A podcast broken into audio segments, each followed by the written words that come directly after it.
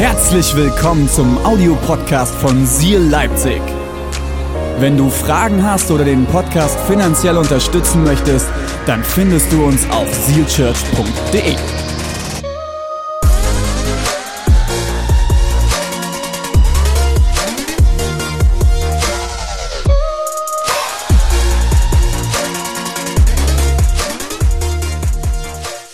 All I Want for Christmas, unsere Predigtserie.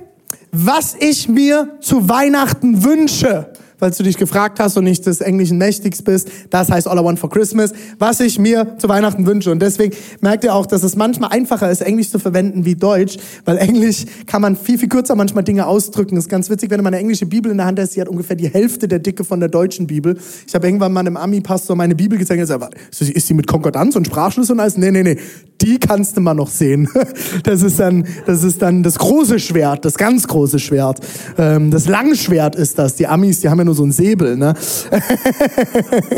nee, ich finde es, finde es genial. Ich freue mich so an dieser Weihnachtspredigtserie, weil es äh, ganz, ganz viel ausdrückt und wir versuchen auszudrücken, was, glaube ich, dieses Jahr in unseren Herzen ist. Und ich habe das ähm, die letzten Wochen immer mal wieder so ein bisschen die Medien verfolgt und äh, interessant ist, wenn du dir so ein bisschen anschaust, wie das Einkaufsverhalten der Leute sich verändert hat. Zum Beispiel ist, äh, sitzt die komplette Modeindustrie sitzt fest auf hochhackigen Schuhen weil keiner dieses Jahr hochhackige Schuhe gekauft hat. Liebe Damen, macht Sinn. Zu Hause brauche ich keine Pumps. Macht, ist einfach, also vielleicht mal im Schlafzimmer, äh, aber das überlasse ich euch. Ähm, das müsst ihr dann miteinander klären. aber hey, wird kaum gebraucht. Abendkleider, Anzüge, ähm, Krawatten. Äh, der Verkauf ist so in den Keller gegangen und die sitzen auf tonnenweise Zeug. Und äh, was ist extrem hochgegangen an Einkauf? Ist Loungewear. So, wenn du dich jetzt fragst, was ist denn Loungewear? Der moderne Name für einen Jogginganzug. Ähm, äh, klingt halt besser, man denkt, man fühlt sich halt nicht wie der letzte Assi, der nur noch auf der Couch daheim rumschimmelt. Man hat ja seine Loungewear an. Man befindet sich zu Hause in der Lounge und nicht auf der Couch. Und ähm, ich finde es interessant, es gab, ich habe so ein paar Interviews gesehen und Leute, ähm, bei vielen Leuten ist der äh, Material, Materialismus runtergegangen. Also ich definiere meinen Wert über Dinge, die ich kaufe, die ich besitze. Und äh, das ist ganz stark zurückgegangen. Und viele Leute, die gefragt wurden, was wünschst du dir denn eigentlich dieses Jahr zu Weihnachten, ist was ganz, ganz anderes. Wo letztes Jahr gesagt haben, ja, ich wünsche mir einen Porsche, ich wünsche mir eine neue whatever. Äh, viele, viele Leute sind durch Quarantäne, durch dieses Jahr, durch Schwierigkeiten hindurchgegangen. Und das, was sie, wonach sie sich sehnen, ist was ganz, ganz anderes, als es das sonst war. Auf einmal spielen Beziehungen eine ganz, ganz andere Rolle, oder? Ich weiß noch, als wir aus dem ersten Lockdown rausgekommen sind und ich hatte noch sehr viel Kontakt im Lockdown durch meinen Job, weil mein Job sind Menschen. Ich arbeite mit Menschen tagtäglich und ich hatte viel Kontakt noch zu Menschen und trotzdem dieser erste Moment, wieder mit mehreren Leuten an einem Tisch sitzen zu können, oder? Das erste Mal wieder in eine Bar zu gehen. Ich weiß noch, ich bin mit Deborah das erste Mal wieder essen gegangen. Oh, es war so gut. Das ist so gut.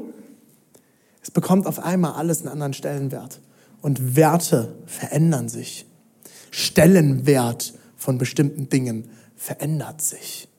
Und deswegen haben wir gesagt, all I want for Christmas was wünsche ich mir zu Weihnachten? Und David, Pastor David hat letzte Woche eine extrem gute Predigt schon gehalten. Guter, guter Einstieg. Annahme, oder? Jeder wünscht es sich doch einfach angenommen zu werden. Die Sache ist, wenn unser Wert nur darüber bestimmt ist, dass andere Menschen mich einfach annehmen und mir ihre Aufmerksamkeit geben, ist es zu Corona-Zeiten sehr schwierig geworden. Viele Leute kämpfen, die vorher auf Bühnen gearbeitet haben, weil sie die Bühne nicht mehr haben verändern sich Dinge. Heute ist das Oberthema Gesundheit. Was ich mir zu Weihnachten wünsche, ist Gesundheit.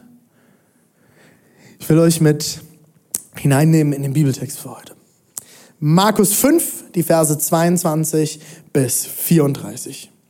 Da kam ein Vorsteher der jüdischen Gemeinde namens Jairus. Als er Jesus entdeckte, warf er sich zu ihm äh, zu Füßen und flehte ihn an. Meine Tochter liegt im Sterben. Komm und leg ihr die Hände auf, damit sie wieder gesund wird und am Leben bleibt. Jesus ging mit ihm, dicht gefolgt von einer großen Menschenmenge. Unter den Leuten war auch eine Frau, die seit zwölf Jahren an starken Blutungen litt. Sie hatte sich schon von vielen Ärzten behandeln lassen, dabei sehr gelitten und ihr ganzes Vermögen ausgegeben. Aber niemand hatte ihr helfen können. Ihr Leiden war nur noch schlimmer geworden. Dann hatte sie von Jesus gehört. Deshalb drängte sie sich durch die Menge von hinten an ihn heran und berührte heimlich sein Gewand. Denn sie sagte sich, wenn ich wenigstens seine Kleider berühren kann, werde ich bestimmt gesund. Und tatsächlich, die Blutungen hörten sofort auf und sie spürte, dass sie von ihrem Leiden befreit war. Im selben Augenblick merkte auch Jesus, dass eine heilende Kraft von ihm ausgegangen war. Deshalb drehte er sich um und fragte, wer hat mein Gewand angefasst? Seine Jünger antworteten, du siehst doch, dass die Leute dich von allen Seiten bedrängen und da fragst du, wer dich angefasst hat? Also ein bisschen, Jesus, hallo? Aber Jesus blickte sich weiter um und versuchte herauszufinden, wer ihn berührt hatte. Die Frau war erschrocken und zitterte am ganzen Leib, denn sie wusste ja, was mit ihr geschehen war. Sie trat hervor, fiel vor ihm nieder und erzählte ihm alles. Jesus sagte zu ihr, meine Tochter, dein Glaube hat dich geheilt. Geh in Frieden, du bist gesund. Geh in Frieden. Du bist gesund. Du bist gesund. Jetzt fragst du dich vielleicht, was hat das mit Weihnachten zu tun? Es hat mit Weihnachten das zu tun, dass Jesus auf diese Erde kam. Und zwar nicht nur, damit wir Tannenbäume stellen können, einen schönen Adventskranz haben oder was auch immer, sondern er kam, um Menschen zu begegnen. Er kam, weil ihm Menschen wichtig sind, weil er Menschen liebt. Geh in Frieden. Du bist gesund. Ich habe mich gefragt, was sagt Jesus hier eigentlich? Was steckt da drin? Ich habe mal nachgeschaut, was ist denn Gesundheit? Ist ja eins der größten Themen unserer Generation. Health-Apps und alles Mögliche, die ganze Gesundheits, der Gesundheitsmarkt explodiert und sprießt wie Pilze aus dem Boden. Wenn du irgendwo Geld investieren willst, der Gesundheitssektor ist einer der größten Geldeinnehmer momentan und somit auch Geldvermehrer. Laut der Weltgesundheitsorganisation und der haben wir jetzt mittlerweile alle ganz, ganz viel gehört. Die WHO, World Health Organization, hat uns viel beschäftigt dieses Jahr. Laut der Weltgesundheitsorganisation ist Gesundheit ein Zustand des vollständigen körperlichen, geistigen und sozialen Wohlergehens und nicht nur das Fehlen von Krankheit oder Gebrechen. Gesundheit ist mehr als das Fehlen von Krankheit. Es ist viel, viel mehr als nur das Fehlen von Gebrechen, von Schmerzen, von einem Wehwehchen. Es ist vollständige körperliche, geistliches und äh, geistiges und soziales Wohlergehen. Es ist ein ganzheitliches Wohlergehen. Daher kommt der Begriff ganzheitliche Gesundheit. Okay, in der Geschichte. Warum lese ich euch das vor? Warum definiere ich hier nochmal Gesundheit? In der Geschichte ist es total wichtig zu verstehen, was hier für eine Frau steht und wer hier geheilt wird. Es heißt hier, die Frau ist blutflüssig. Das ist schon mal ein sehr, sehr interessanter Begriff, mit dem man heute nicht mehr viel anfangen kann. Was heißt denn? Hat die die ganze Zeit Nasenbluten gehabt? Was ist denn da gewesen? Die Frau war blutflüssig. Das heißt, sie hatte in ihrem Genitalbereich Blutungen kontinuierlich, die nicht aufgehört haben. Also keine normale Menstruation oder Blutungen nach einer Geburt. Sie hatte kontinuierlich Blutungen. Blutflüssig bedeutete zu Zeiten Jesu, du bist unrein. Die Tora kennt zwei Formen, also die jüdische Bibel, von Blutfluss. Das eine ist die klassische Menstruation, die Frauen so kennen. Jetzt bin ich hier der große Experte für blutflüssige Frauen. Krass, oder? Es war eine sehr, sehr spannende Woche. Wir hatten noch eine sehr spannende Diskussion über die Folien. Es war echt krass. Also, liebe Damen, ich habe keinen Plan davon, ähm, aber ich probiere es uns trotzdem zu erklären, okay? Klassische Menstruation, okay, die monatlich wiederkehrt im besten Falle. Oder, warum im besten Falle? Weil es auch damals sehr nicht üblich war, dass du regelmäßig deine Menstruation bekommen hast, weil Menstruation wird beeinflusst von Essen, von körperlichem Zustand etc., seelischem Zustand. Es gibt Frauen, die haben jahrelang wegen psychischen Problemen keine Menstruation. Ähm, also Deswegen ist das hier so wichtig, das zu erwähnen, dass es äh, die Menstruation, wenn sie kommen, waren Frauen unrein oder auch Blutungen nach der Geburt, der klassische Wochenfluss ist auch hier mit gemeint. Und das wird im Hebräischen in der Tora Nida genannt. Die Frau war nach der Menstruation sieben Tage, oder während der Menstruation, egal wie viel Blut kam und wie lange sie geblutet hat, immer sieben Tage unrein.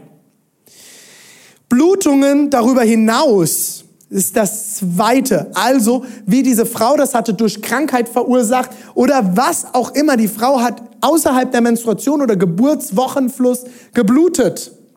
Das nennt die Tora Sava.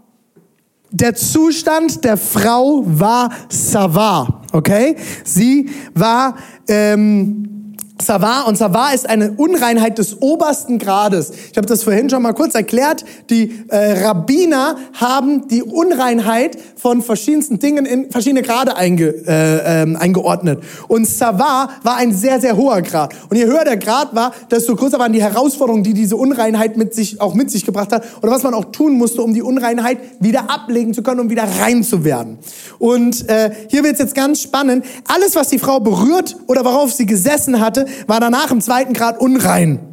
Und da, und kann dadurch Personen, die diese Gegenstände auch berühren, ebenfalls unrein machen. Ebenso werden Menschen, die sie berührt oder die sie berühren, auch unrein. Also man könnte quasi fast von einer ansteckenden Unreinheit sprechen. Ich weiß nicht, ob dir bewusst ist, was das für diese Frau wahrscheinlich im Leben bedeutet hat. Kompletter sozialer Ausschluss sehr wahrscheinlich. Jetzt war es eine Unreinheit, die man ihr nicht direkt ansehen konnte. Das war vielleicht an verschiedensten Stellen noch ihr Glück.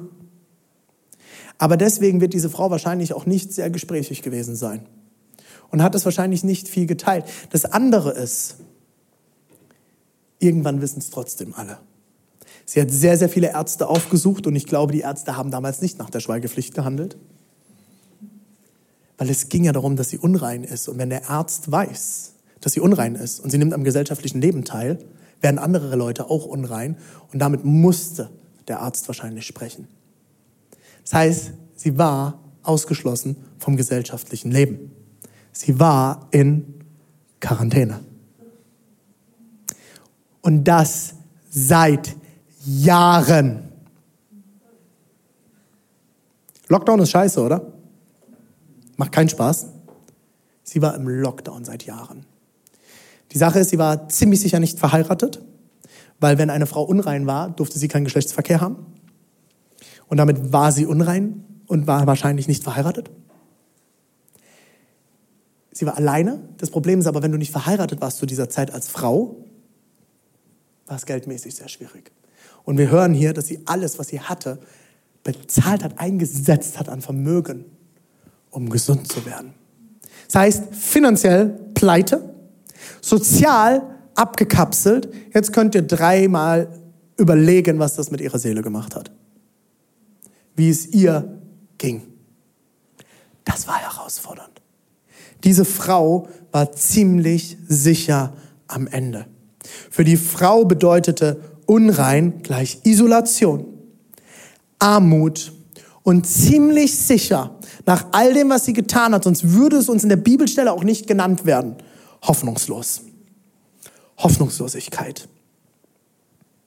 Was bedeutet nochmal Gesundheit? Wir gehen nochmal zurück. Laut der Weltgesundheitsorganisation ist Gesundheit ein Zustand des vollständigen, körperlichen, geistigen und sozialen Wohlergehens und nicht nur das Fehlen von Krankheit oder Gebrechen. Ihr wisst, dass ich jahrelang auch schon mit Krankheit immer wieder kämpfe. Ähm, ich habe einen Morbus Crohn und der war jetzt jahrelang, die letzten sechs Jahre, sehr aktiv. Das ist eine chronisch entzündliche Magen-Darm-Krankheit. Das heißt, ich hatte immer wieder extreme Entzündungen in meinem Magen-Darm-Trakt. Und über sechs Jahre wurde nicht herausgefunden, wo die Entzündung sitzt, was ich für eine Entzündung habe, geschweige denn, ob ich überhaupt eine Entzündung habe. Ich hatte Schmerzen über Schmerzen. Ich habe sehr, sehr heftige Schmerzmittel über Monate nehmen müssen. Ich habe einen Schmerzmittelentzug hinter mir. Es war heftig, kann ich euch nur sagen, Leute. Es war sehr, sehr heftig. Mir ging es zwischenzeitlich sehr dreckig und Leute, die mir näher stehen, wussten das. Vielleicht hast du das mir sogar angesehen in verschiedensten Predigten. Und ich sage euch, Krankheit hat immer einen Einfluss auf dein gesamtes Wesen.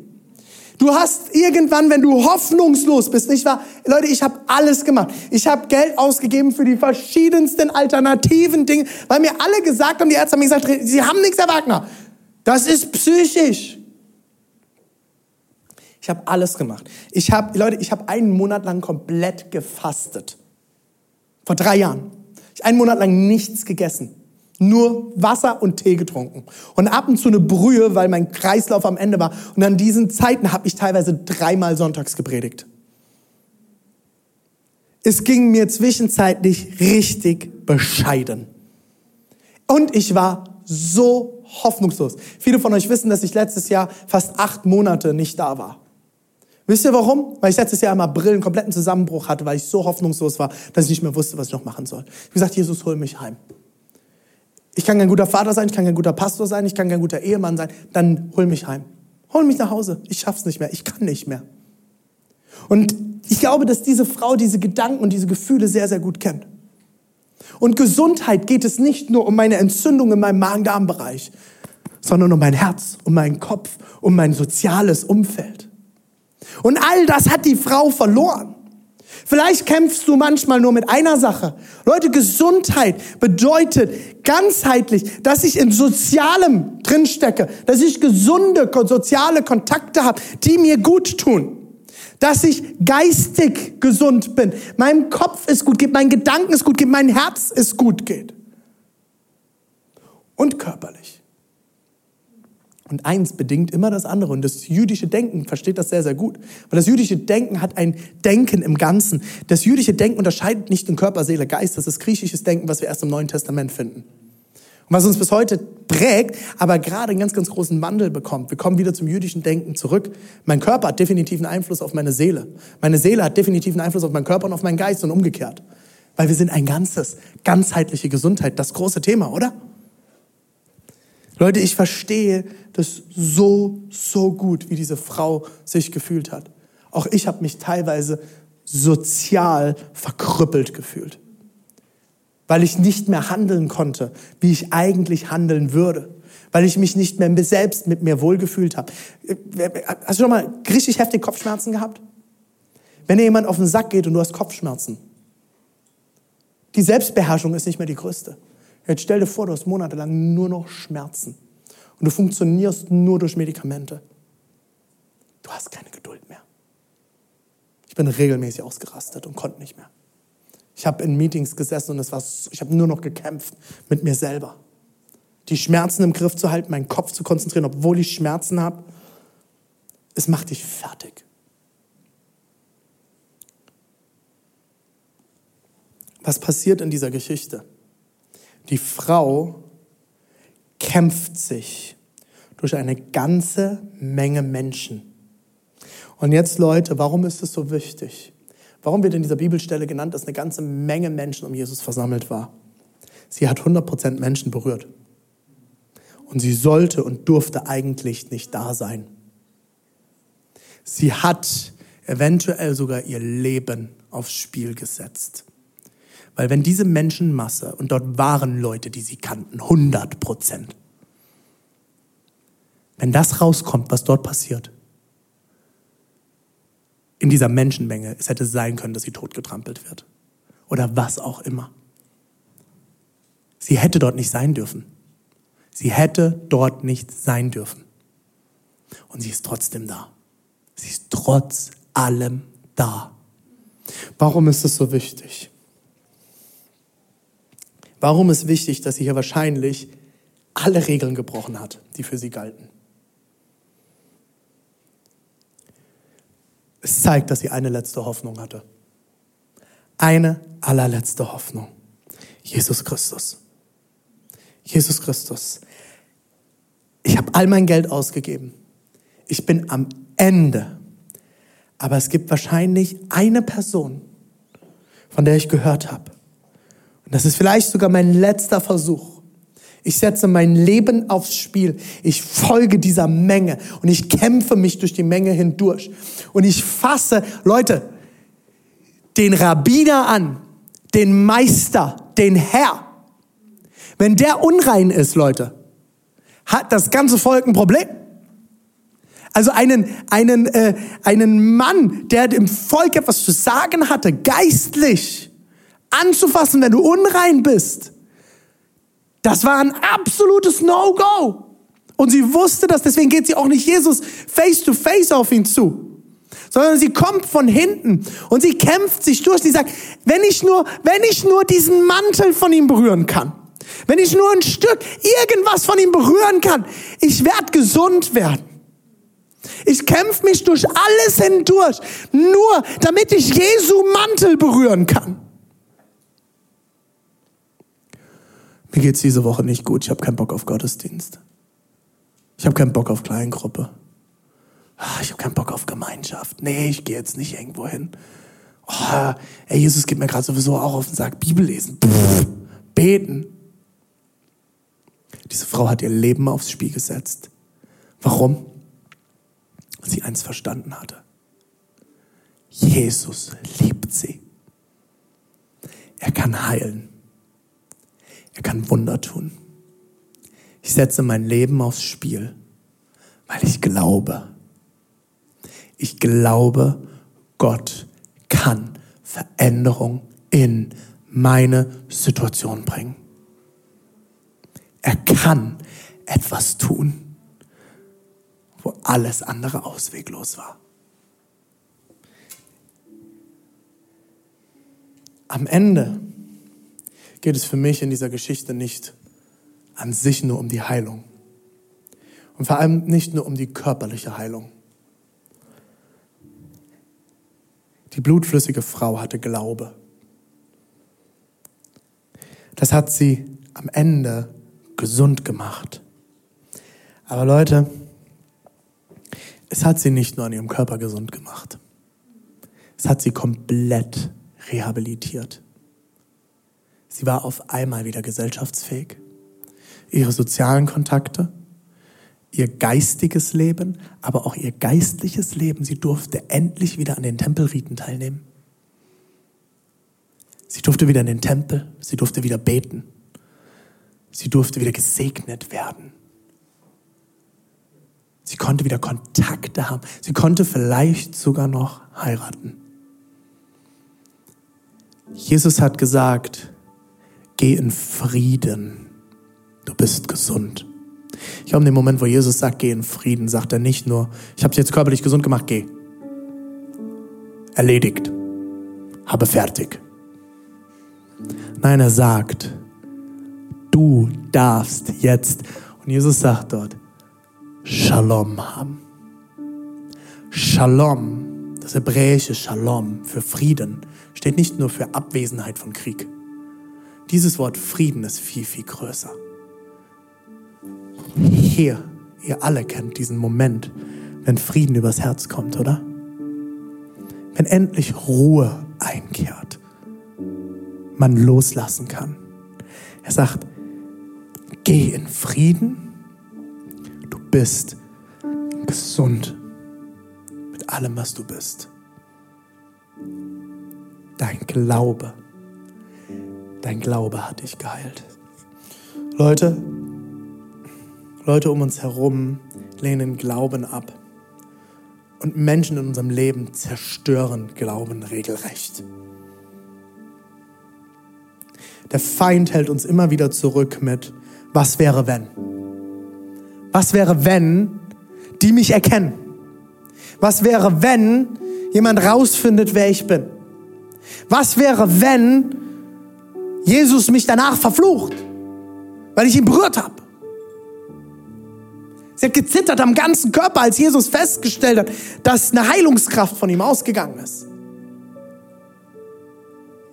Was wäre, wenn? Was wäre, wenn ich alles verliere? Was wäre, wenn ich nicht gesund werde? Was wäre, wenn ich bete und es passiert keine Heilung? Was wäre, wenn? Leute, für mich war das genauso in diesem Jahr ein Kampf. Ich hatte so viel Magen-Darm-Spiegelung hinter mir und es wurde nichts gefunden. Und Leute, ich hatte die Schnauze so gestrichen voll von Ärzten, die mir ständig sagen, dass ich einen an der Macke habe. Und dann habe ich gefragt, naja, wenn es psychisch ist, was soll ich da machen? Dann muss ich, dann muss ich ja irgendwie zu einem Therapeuten. Naja, das ist jetzt ja wieder ein bisschen schwierig. Ja, und was soll ich jetzt machen? Und es war für mich dieses Jahr, als dann unser Kind auf dem, Weg, auf, auf dem Weg war, war das eine Entscheidung für mich, zu sagen, okay, Jesus, was soll ich machen? Und ich gesagt, okay, das Einzige, was ich nochmal machen kann, ich kann nochmal zu meinem Arzt gehen, ein renommierter Professor auf seinem Gebiet. Er schreibt in allen Fachzeitschriften in Deutschland über diese Krankheit. Und ich habe mich immer super unwohl dort gefühlt. Ich habe mich immer wie eine Nummer abgefertigt bekommen. Der Typ hat extrem viel zu tun. Und bei allen Ärzten, wo ich danach war, habe ich gesagt, ja, können wir nichts machen. Wenn Sie bei dem Professor sind, dann sind Sie beim Besten. Und ich habe gesagt, ja, danke. Und ich gesagt, okay, Jesus, du weißt, wir kriegen ein Kind. Es wird noch mehr in unserem Leben. Ich muss Deborah unterstützen, wenn im Dezember das Kind da ist. Ich muss was tun. Jesus, was soll ich machen? Und ich hatte das Gefühl, ich soll nochmal zu meinem Arzt gehen. Und Leute, es hat mich alles gekostet, nochmal dorthin zu gehen. Eventuell wieder mit der Scham zu kämpfen, dass mir jemand sagt, äh, es mir anhören müssen, das ist wegen, weil ich zu viel wiege und was weiß ich nicht alles. Und wieder dahin zu gehen und mir eventuell anhören zu müssen, ich habe einen an der Macke. Ich bin Lügner, ich spinne, was auch immer. Und ich bin hingegangen. Ich habe mich durchgekämpft. Ich habe Freunde gesagt, sie sollen mit mir beten. Ich habe meine Familie mit eingeladen zu beten. Und ich bin hingegangen. Und äh, der Arzt äh, hat direkt gesagt, hey, Sie haben richtig Glück. Normalerweise kriegen Sie Darmspiegelung Termine erst in drei Monaten. Das wäre dann irgendwann im November oder so erst gewesen. Und er sagt, diese Woche ist ein Termin frei geworden, ich, ich mache den direkt für Sie klar und ich werde Sie selber spiegeln. Das war das erste Mal, dass er mich selber gespiegelt hat. Und äh, die Darmspiegelung war, etc., Magenspiegelung war und ich wache auf und bin dann direkt zum äh, Professor äh, zitiert worden und der Professor sitzt vor mir und sagt, Herr Wagner, es ist ein Wunder, dass Sie jetzt hier sind. Wenn Sie ein paar Wochen später gekommen wären, hätten Sie sterben können, weil ein Darmverschluss kurz bevorstand. Und da habe ich gesagt, aber das kann doch nicht sein. In meinen Blutergebnissen war nichts zu sehen, keine Entzündung. Sagt er, es ist sehr, sehr, sehr selten, kann das passieren, dass das in den Blutergebnissen nicht zu sehen ist. Aber ich bin nicht mal mehr mit dem Gerät durchgekommen. Wir müssen sofort handeln, wir müssen sie sofort therapieren. Dann habe ich gesagt, okay, was machen wir? Dann hat er mich als allererstes klassisch auf eine Cortisontherapie gesetzt. Ähm, und wir haben eine neue Behandlung besprochen, die seit 2006 auf dem Markt ist, wo ich mich alle zwei Wochen spritzen muss und ein Medikament nehme. Ähm, und äh, eine sehr, sehr teure Therapie. Praise God für unsere Krankenversicherung in Deutschland, äh, dass das komplett bezahlt wird. Ich habe Freunde in den USA, die es selber bezahlen müssen. In den USA kostet eine Spritze 1000 Euro. In Deutschland ist es ein bisschen günstiger, aber es ist verdammt viel Geld. Und er sagt, wir werden, wenn Sie das möchten und wenn das für Sie okay ist, ich gebe Ihnen alles an Material mit, schauen Sie sich das an, wir könnten diese Therapie starten. So, mir ging es nach, danach mit dem Cortison erstmal viel, viel besser, weil die Entzündung in den Griff gekommen ist.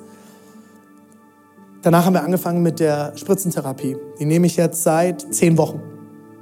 Zwölf Wochen brauche es, um zu zeigen, ob es funktioniert oder nicht. Wenn es nach zwölf Wochen nicht funktioniert, muss ich es absetzen. Mir geht es nach zehn Wochen so gut wie seit sechs Jahren nicht mehr. Ich habe keine Schmerzen mehr oder nur sehr, sehr selten. Sehr, sehr selten. Und ich hätte und wir auch als Familie hätten die letzten Wochen nicht geschafft, wenn Gott dieses Wunder nicht noch getan hätte. Dass ich Deborah unterstützen kann in dieser Babyphase, mittragen kann, mit anpacken kann. das war nicht möglich. Ich war nicht existent in bestimmten Zeiten. Leute, es braucht Glaube. Und Glaube ist manchmal ein Kampf. Was wäre, wenn? Was wäre, wenn, wenn diese Frau dem Was wäre, wenn gefolgt hätte? Wäre sie niemals geheilt worden? Was wäre, wenn Mose mit dem Stab in der Hand vom Roten Meer gestanden hätte? Das komplette Volk im Nacken. Stell dir das mal vor. Und Gott hat dir gesagt, ja, mit diesem Stab kannst du das Meer teilen, damit kannst du meine Vollmacht zeigen. Du hast einen Stock in der Hand, einen blöden Stock. Und du hattest das Gefühl, dass Gott dir sagt, wenn man diesen Stock benutzt, passiert was. Stell dir vor, du stehst in der Küche und Gott sagt, mit diesem Kochlöffel wirst du Wunder tun. Und Mose hat das komplette Volk im Nacken sitzen. Hinter ihm direkt die Ältesten, die Priester, alle. Und er wusste, wenn er jetzt diesen Stock verwendet und es funktioniert nicht, ist nicht nur so, na, blöd gelaufen, ne? Sorry, liebes Volk, äh, hab mich verhört im Gebet. Die wären alle gestorben. Alle. Das komplette Volk Gottes wäre vernichtet worden. Vor seinen Augen. Was wäre, wenn Mose seinem Glauben nicht gefolgt wäre und dieses rote Meer nicht zerteilt hätte? Was wäre, und ich sage euch, der wird 100% dort gestanden haben und sich gefragt, was wäre jetzt, äh Gott, wenn ich das, äh, wenn das jetzt ich das mache und es funktioniert nicht, dann sind alle tot. Äh, kannst du nicht irgendwie das anders machen und jetzt muss ich hier mit so einem blöden Stock irgendeinen Zaubertrick machen? Diese Was wäre, wenn Frage kennen wir alle. Und vielleicht fragst du dich auch manchmal, aber warum müssen wir denn überhaupt in solche Situationen kommen im Leben? That's life. Das ist das Leben. Das Leben ist nicht immer einfach und es kommen Dinge in unser Leben. Und, aber weißt du was? Ich bin zutiefst davon überzeugt, dass Gott diese Dinge in unserem Leben aus ganz bestimmten Gründen zulässt. Wann wachsen wir? Wann wachsen wir in unserem Glauben? Gott möchte immer, dass wir wachsen, dass wir näher zu ihm kommen, dass wir näher mit ihm zusammenwachsen. Wann wachsen wir? Wenn wir unseren Glauben aktivieren müssen. Wenn wir in Momente reinkommen, wo wir glauben müssen. Und ich lade dich ein in dieser Zeit, in der du vielleicht gerade stehst. Aktiviere deinen Glauben. Hör nicht auf die Was wäre wenn. Hör nicht auf diese Leute um dich herum. Leute, wenn wir geglaubt hätten, was Leute uns gesagt hätten vor sieben Jahren, wenn wir den Was wäre wenn Fragen gefolgt wären, würde diese Kirche nicht existieren hätten wir diese Kirche niemals gebaut. Wie viel Mal habe ich dieses Jahr die Frage gestellt, was wäre, wenn? Wenn jetzt Corona kommt, wir werden das nicht schaffen. Was wäre, wenn die Finanzen nicht reinkommen? Was wäre, wenn, wenn wir einen riesen Finanzeinbruch haben? Was wäre, wenn ein zweiter Lockdown kommt? Was wäre, wenn? Und wir haben gesagt, Gott, was hast du vor? Was willst du tun? Wir brauchen dich. Du musst jetzt ein Wunder tun. Du musst jetzt wirken. Und boom, 107.000 Euro. Und ich stehe neben dran und so, Gott, ernsthaft? Wir haben überlegt, machen wir, machen wir Hartz für die Kirche dieses Jahr? Was setzen wir als Grundsumme an? Naja, letztes Jahr hat man die 100.000, ist Corona, machen wir 50.000. Und ich habe gesagt, nein, Team. Wir machen nicht, 100.000, wir machen nicht die 50.000. Wir bleiben bei den 85.000 Euro, die uns Gott am Anfang des Jahres gesagt haben. Wir haben alle als Team gesagt, ja, wir werden glauben dafür. Es ist schwer und es fällt uns gerade schwer dafür zu glauben. Aber wir werden glauben und Gott hat es gesprengt. Ich will dich einladen in den Situationen, wo es schwierig ist. Leg dich nicht zurück. Lass dich nicht platt machen.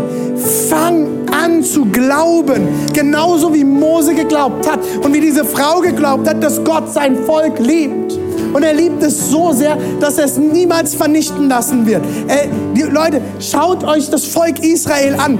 Wie oft in der Geschichte sollten sie vernichtet werden? Noch vor knapp 100 Jahren sollte das komplette Volk Israel ausgelöscht werden. Ein Mann hat alles gegeben und wir als Land waren daran beteiligt, dass ein Volk ausgemerzt wird.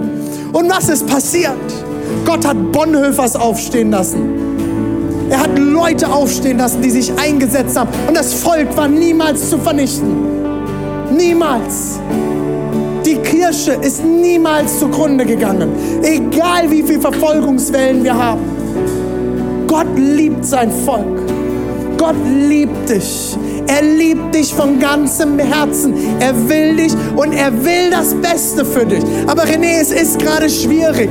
Ja, Gott ist ein Papa. Und ich bin Papa jetzt von drei Kindern. Mein Papa ist heute hier. Meine Mama sitzt im Pavillon. Hey, äh, als Papa kann ich euch nur eins sagen. Meine Tochter hat diese Woche, unsere Kleine, hat angefangen, ein bisschen Bauchweh zu kriegen. Das ist ganz normal in dem Alter, dass sie ein bisschen Koliken kriegen und dass das mal schmerzt. Ihr glaubt gar nicht, ich habe die auf dem Arm rumgetragen und die hat geheult und ich habe sie getragen und geschüttelt und geklopft und gemacht und gemacht. Und du sitzt, stehst als Vater und du kannst heulen und denkst, wenn ich sie irgendwie abnehmen kann. Ey, Jesus, mach, ich nehme meine Bauchschmerzen zurück, wenn mein Kind keine Schmerzen haben. Bitte, nimm's ihr weg, nimm's ihr weg. Was kann ich machen? Section drauf und alles drauf, Wärme drauf, einreiben. Und du tust alles, damit es deinem Kind gut geht. Du wirst dein Leben geben dafür, dass es deinem Kind gut geht. Und Gott sagt, er ist der Vater und wir stehen da so, nö, Gott meint es nicht gut mit mir. Der findet mich kacke. Der hat ja auch ganz viele Fehler bei mir gemacht. Als er mich geschaffen hat, naja, also, hätte er sich mal ein bisschen mehr Mühe geben können, ne?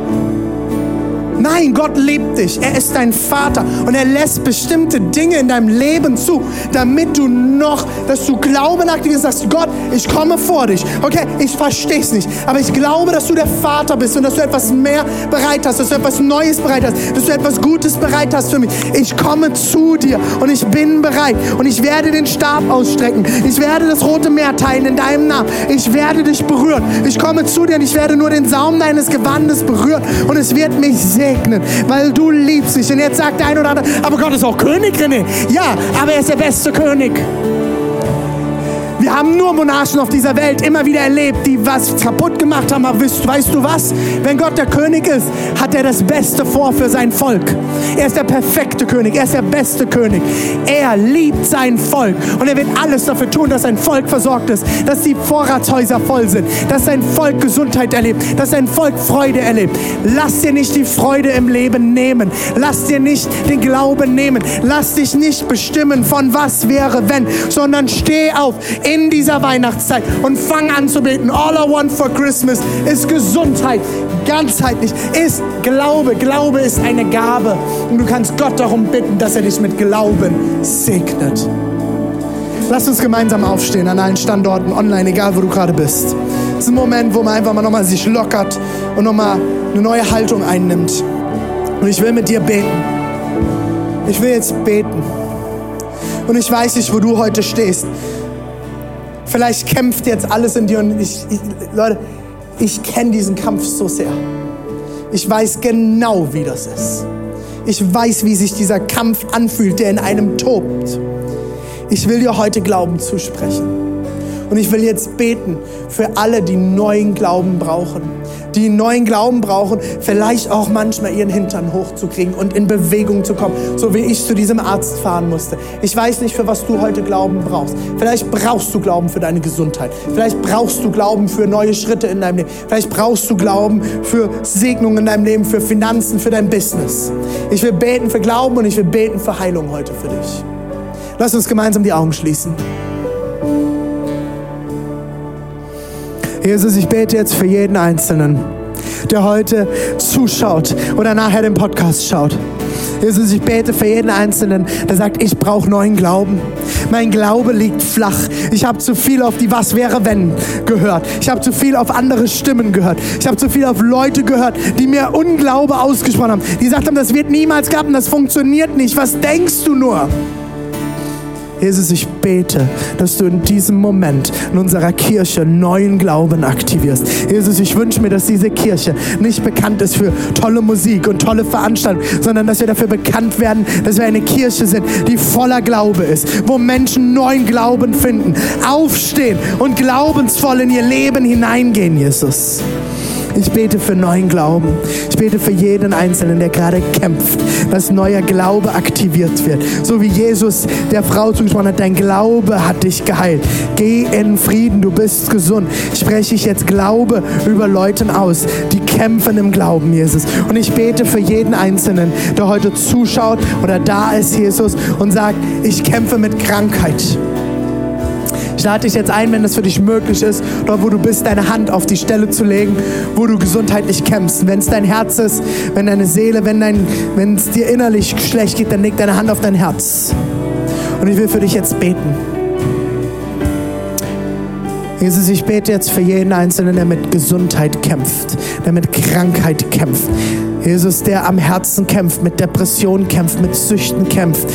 Jesus mit Essstörungen kämpft, mit Einsamkeit kämpft, mit irgendwelchen körperlichen Krankheiten kämpft. Ich bete jetzt in deinem Namen, dass du kommst mit Heilung. Ich bete, Heiliger Geist, dass du Menschen jetzt an den Bildschirmen berührst. Ich bete, dass du Menschen jetzt in unseren Microchurch-Standorten berührst. Hier in der Villa, egal wo Leute zuschauen, nachher im Podcast, Jesus. Ich bete, dass du jetzt Berührung schenkst. Ich bete, dass du jetzt Heilungsströme fließen lässt von deinem Thron. Du bist der Vater. Du meinst es gut. Du liebst dein Volk. Du liebst jeden Einzelnen. Du liebst uns. Und du hast Gesundheit bereit für uns.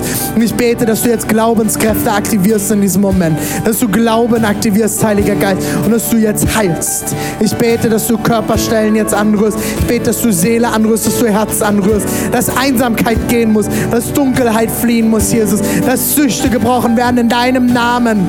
Dass Allergien geheilt werden in deinem Namen, Jesus. Dass Schmerzen gehen müssen in deinem Namen. Jetzt, Jesus.